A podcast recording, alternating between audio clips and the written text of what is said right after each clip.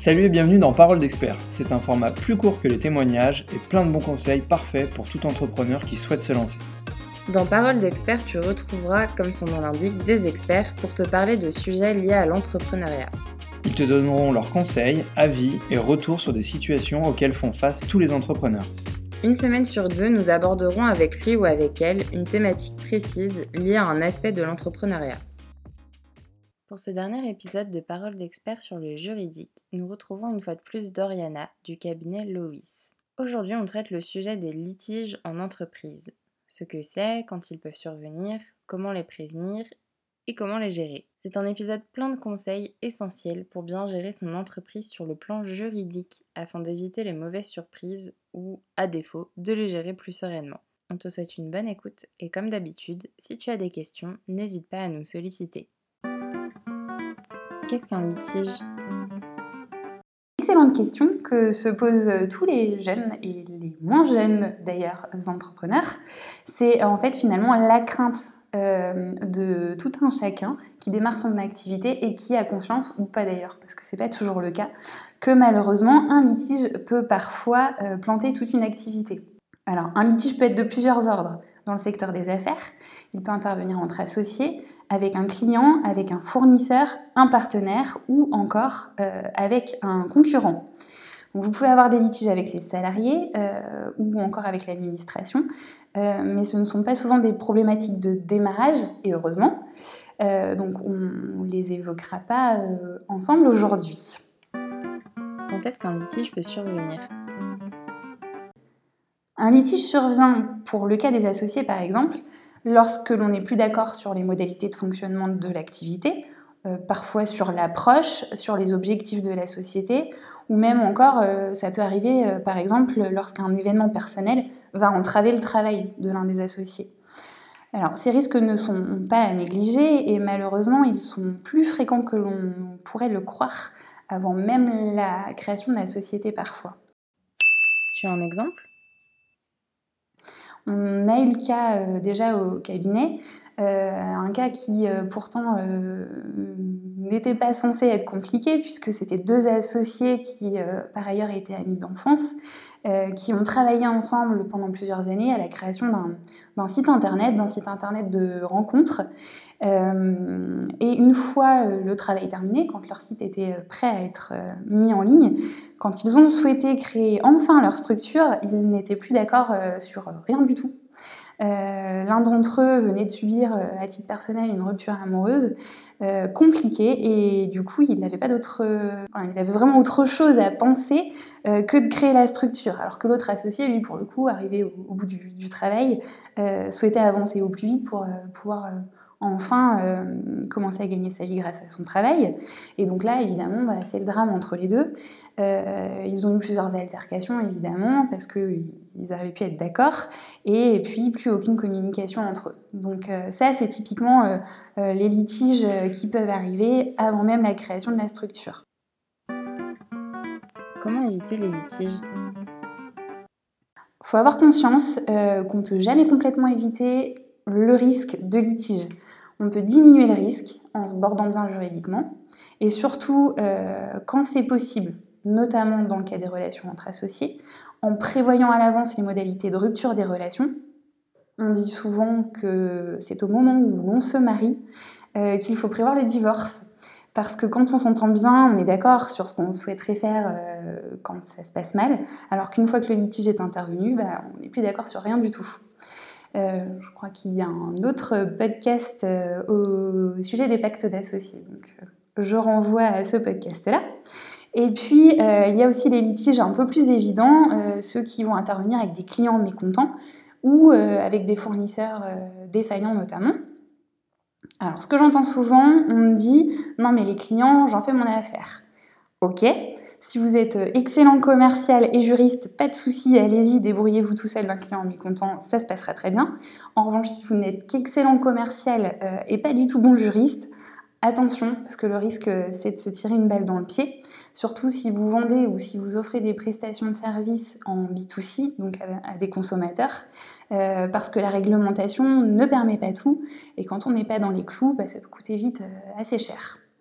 Donc à l'égard de votre client consommateur, mais aussi parfois même à l'égard de la répression des fraudes. Pour ce qui concerne les fournisseurs, le litige le plus courant, c'est une, inadéquation entre ce qui était convenu et ce qui est réalisé. On, se met d'accord sur une prestation et puis finalement euh, la prestation n'est pas du tout conforme à ce sur quoi on s'était mis d'accord. Là-dessus, mon conseil, c'est euh, de tout écrire avec les fournisseurs. Il euh, faut, surtout arrêter de penser euh, qu'une bonne tape dans la main euh, va suffire. Lorsque vous aurez un litige, vous n'aurez plus que vos yeux pour pleurer malheureusement si vous n'êtes pas en mesure de démontrer à un juge ce qui était convenu entre vous. Et concernant les concurrents?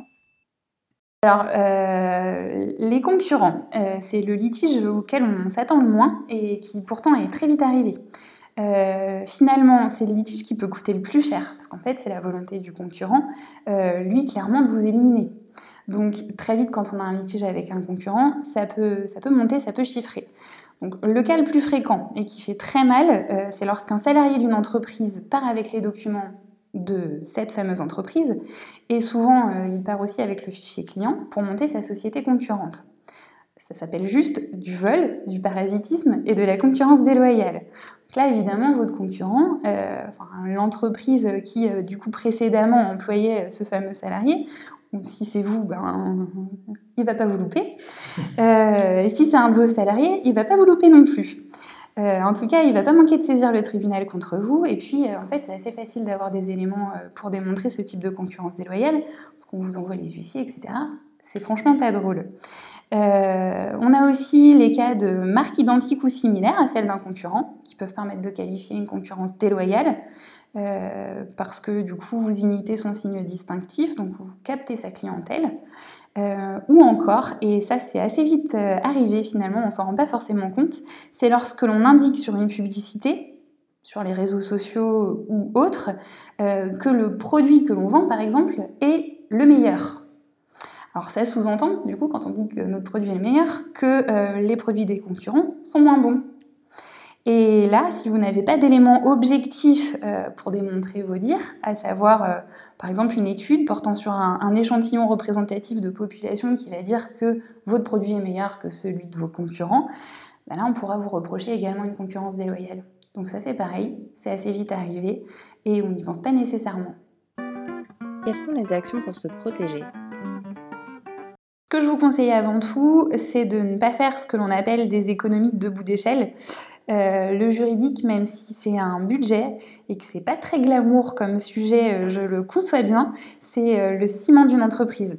Lorsque tout est prévu et que tout est dans les clous par rapport aux législations et aux réglementations applicables à votre activité dès sa création, je pense que vous diminuez le risque, allez, à peu près de 80%. Alors, je dis ça, euh, c'est pas un chiffre qui s'appuie sur une étude ou, autre. Hein. Je donne un peu dans le vent finalement, mais euh, euh, force est de constater que nos clients pour lesquels on a préparé des super contrats, des super conditions générales de vente et pour lesquels on a bien cadré l'activité, on les revoit pas tout de suite. Ou alors quand on les revoit, c'est parce qu'ils ont des clients indélicats qui rechignent à payer et ça c'est totalement indépendant de leur volonté. Alors qu'en revanche, ceux qui n'ont pas bien préparé la chose, on s'aperçoit souvent qu'il y a des difficultés assez rapidement dans le fonctionnement. Parmi mes conseils avec les fournisseurs et les partenaires, euh, surtout signer des contrats. Avec les clients, faites rédiger vos conditions générales de vente ou vos contrats par un avocat. Ayez bien en tête que ce sont vos outils de travail, ce sont les documents qui vous permettront derrière de vous faire payer.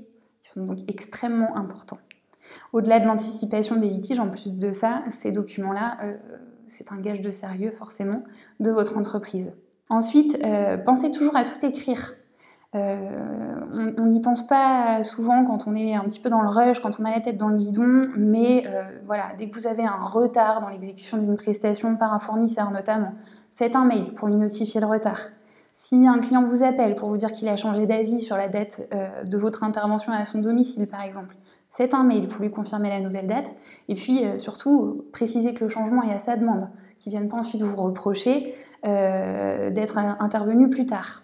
Euh, tout ça justifiera le jour où vous avez un litige devant un juge que vous avez été de bonne foi euh, et que votre fournisseur, votre client, en revanche, euh, parfois ne l'a pas été. Ayez finalement toujours en tête l'hypothèse d'un litige. Dites-vous que si vous passez devant un tribunal, que ce soit parce que vous l'avez saisi ou parce que quelqu'un l'a saisi contre vous, vous devrez tout justifier. Donc il faut tout conserver. Je dois gérer un litige. À quel moment dois-je faire appel à un ou une avocate? Alors, quand vous êtes assigné devant un tribunal, évidemment, euh, là, pas de question à se poser. Hein. Vous décrochez votre téléphone, euh, vous prévenez au plus vite votre avocat habituel.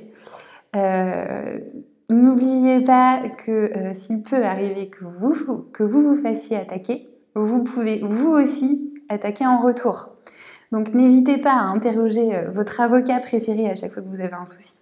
un avocat est là pour, vous conseiller et notamment lorsque vous avez un souci, l'avocat pourra vous conseiller utilement sur l'opportunité d'éventuelles poursuites.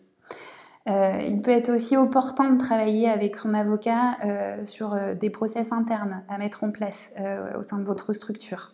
Je pense notamment aux impayés. nous, par exemple, au cabinet, on établit avec nos clients une procédure à suivre. dès lors que la facture est échue, on met en place un système de relance interne. lorsque le client ne paye pas à l'issue de la procédure interne qui est faite par notre client, notre client nous envoie du coup tout le dossier qu'il a. Euh, il n'y a plus qu'à le déposer au tribunal quasiment pour obtenir une condamnation au paiement des sommes dues et c'est hyper efficace. Donc ça c'est pareil, ça peut se travailler en amont. Euh, ne voyez pas l'avocat comme un, pompier que l'on appelle euh, lorsqu'il y a le feu au lac, surtout pas, mais plutôt comme une sorte de, business partner qui pourra vous aider à anticiper les, litiges et à les résoudre, bien sûr, pour vous permettre à vous de vous concentrer sur votre métier et gérer votre activité sereinement. Nous remercions Doriana et Mélène pour leur temps et leurs conseils. N'hésite pas à faire un tour sur le site de lois.fr pour des ressources et informations. Et puis si tu dois retenir une chose de cet épisode, comme le dit si bien Doriana, c'est qu'un avocat n'est pas un pompier que l'on appelle quand il y a le feu au lac, mais bien un business partner. Allez, on se retrouve la semaine prochaine pour le tout dernier épisode de la saison. Et oui, déjà, en attendant, on te dit également merci d'avoir écouté cet épisode jusqu'au bout.